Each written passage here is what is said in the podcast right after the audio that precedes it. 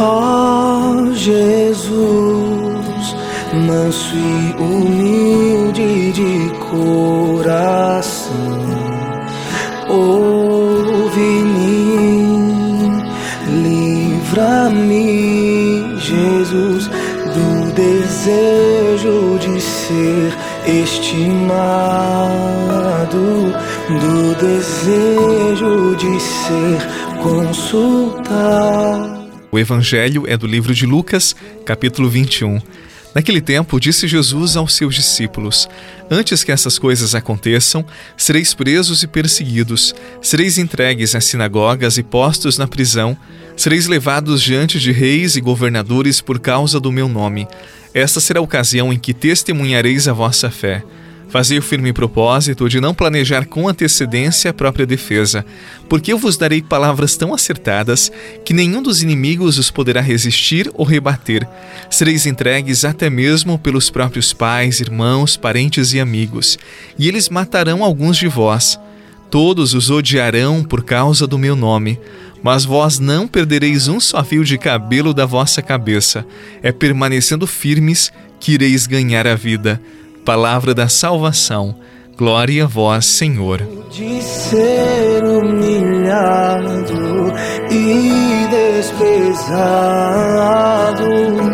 livra-me, Jesus, do medo de ser exortado, ser esquecido.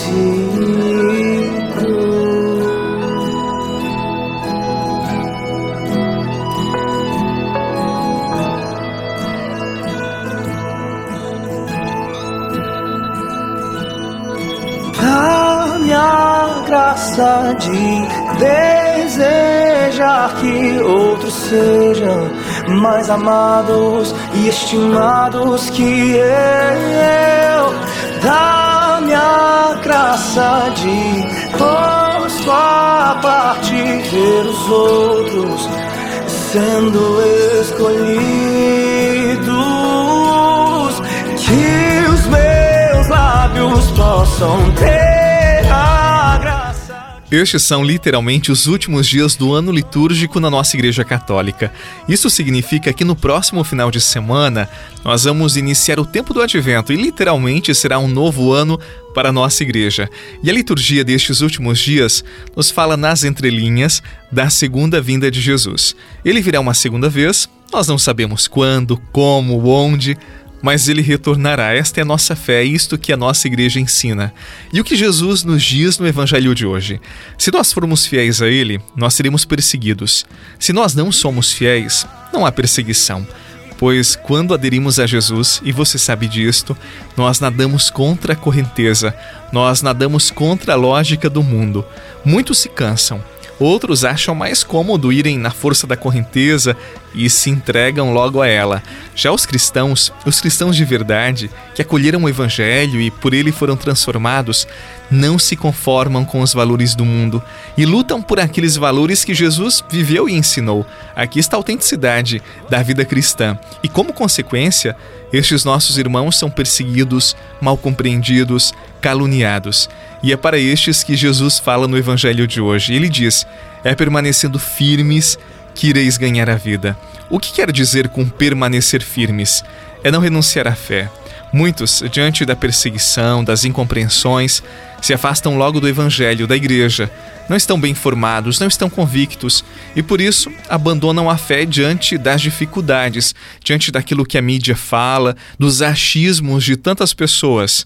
Que nós sejamos fiéis a Jesus mesmo quando as tempestades se armarem em nossa vida ou na vida de nossa comunidade da própria igreja, porque, como disse o próprio Jesus, é permanecendo fiéis que nós iremos ganhar a vida eterna. Não esqueça, a fidelidade é a ponte para a vida eterna. Sejamos fiéis no pouco e no muito, porque Deus sempre confiará a cada um de nós a sua graça. Para onde me ausentarei do teu espírito? Ou da tua face, enfim, Senhor bendito. Se subir aos céus lá, tu estás. Se fizer da minha cama o mais profundo abismo, lá também estás, lá também estás. Me puseste em tuas mãos, tal ciência é para mim. Muitas pessoas se preocupam quando Jesus virá uma segunda vez. Inclusive, há muitas que ficam fazendo previsões, outras falam sobre o fim do mundo. Jesus disse que ninguém sabe disto, não tem como prever. O mais importante não é quando Jesus virá uma segunda vez. O mais importante é que vivamos o Evangelho, porque o nosso dia chegará, mais cedo ou mais tarde. Não sabemos quando, como, mas ele chegará. E vou repetir: o mais importante é que vivamos o Evangelho, que pratiquemos a nossa fé, que sejamos pessoas boas, verdadeiras, honestas, pessoas que vivem, praticam o bem. Que Jesus nos dê a graça de transformarmos o Evangelho que Ele anunciou em norma de vida. Em nome do Pai, do Filho e do Espírito Santo. Amém. Vigiemos a nossa vida, é o nosso maior bem. Um abraço e até amanhã.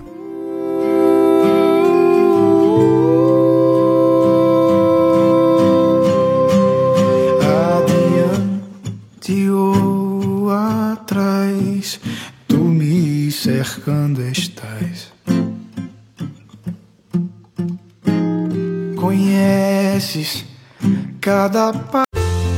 Você rezou com o Padre Eduardo Rocha, pároco da Catedral de Tubarão. Você pode acompanhar todos os dias pelo Spotify, Deezer, Castbox, Google Podcasts e YouTube. Basta procurar Oração da Manhã com o Padre Eduardo Rocha. E se preferir para receber pelo WhatsApp e Telegram, envie a palavra oração para 48 996 44 1433.